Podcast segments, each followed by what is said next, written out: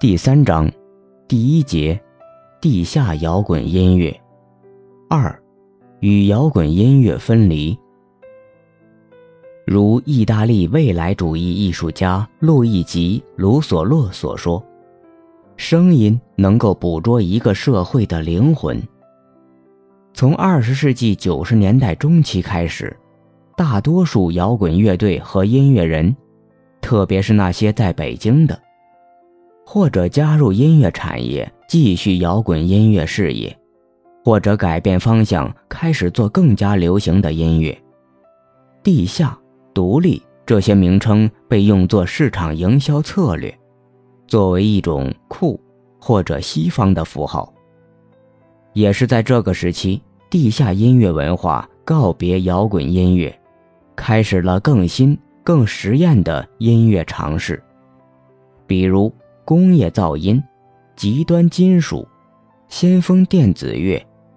噪音、自由即兴。尽管不少人认为改革开放后理想主义也就此消失，但是在地下音乐文化中，我们依然能够感受到理想化的精神和对自由真实生活的向往，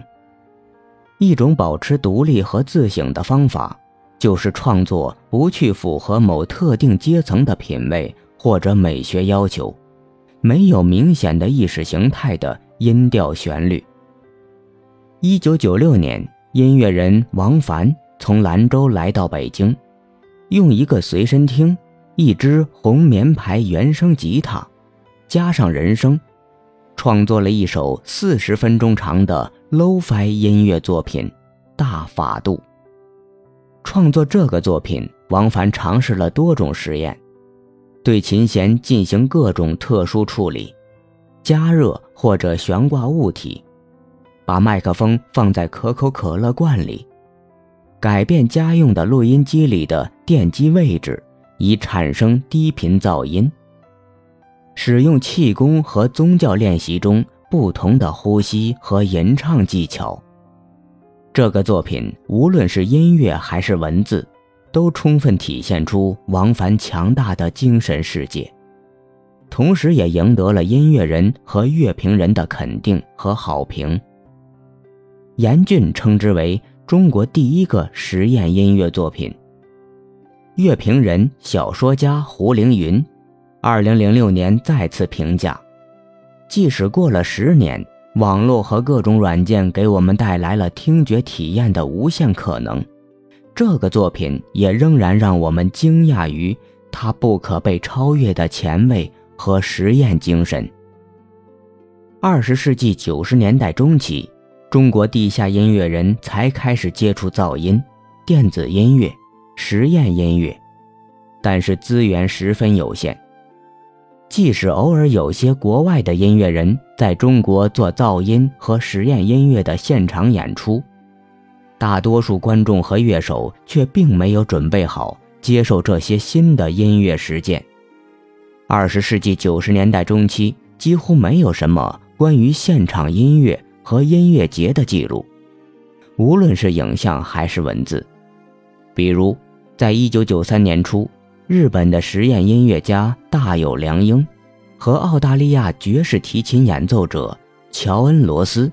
受邀参加北京国际爵士音乐节。这应该是中国最早的现场实验音乐表演，但是几乎没有找到任何记录。一九九五年，在平面设计师兼策展人欧宁的协助下，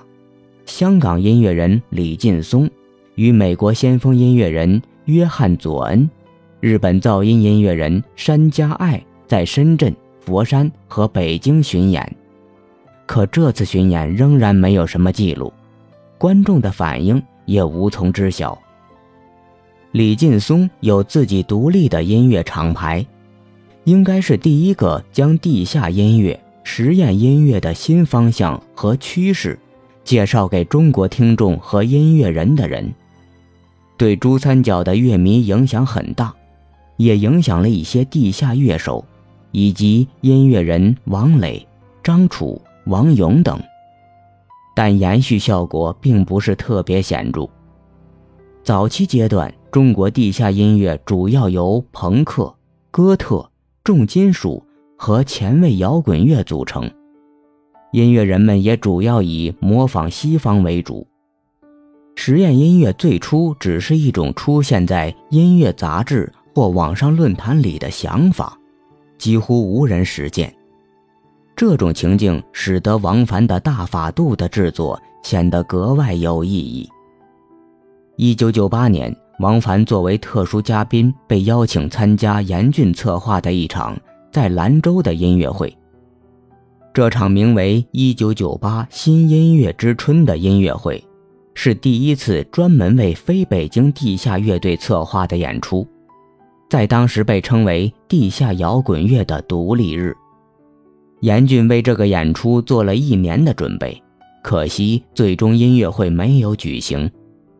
但是。这场未果的音乐会，却对之后中国声音实践的出现意义重大。